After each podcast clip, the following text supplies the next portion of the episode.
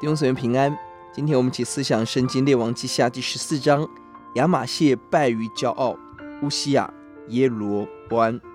犹大王亚玛谢基本上对神的态度是正的，第三节行正路，但对神不忠贞。列王记下二十五章第二节，还在击败以东人之后，敬拜以东的神像，并且他人生有一个致命伤是骄傲。第七节，在军事上得胜的以东，得到胜利之后就忘记自己是谁，竟然去挑战以色列王。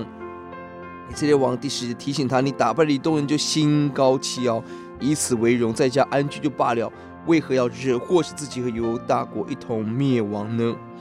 我们看到，成功是失败之母，因着成功带来的骄傲不可一世，引来杀机，而落得悲惨的结局。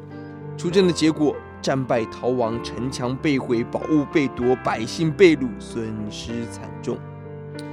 一个人可以同时存在对神的正确认识，同时存在着骄傲，让神种种的刑罚管教临到，甚至最后死在叛臣的追杀，何等的可悲！以色列王耶罗波安是北国历史当中很重要的王，他在位最久四十一年，而且有很多的文治武功。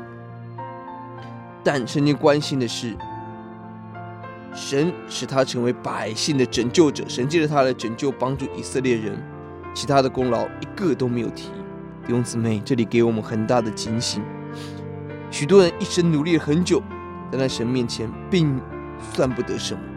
只有在我们遵循神的话，信靠神，完成神的托付使命，这样人在神面前才能够算数。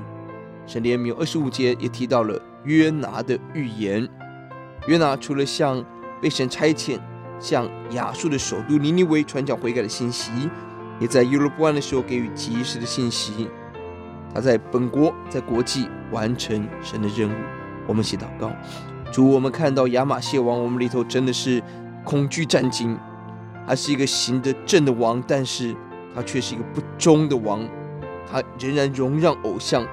啊，更在神给他的一点得胜中，就忘记自己是谁，去挑战以色列王，而落得很悲惨的结局。主啊，我求你帮助我们，千万不要忘记，我们本是尘土不配不配的仆人。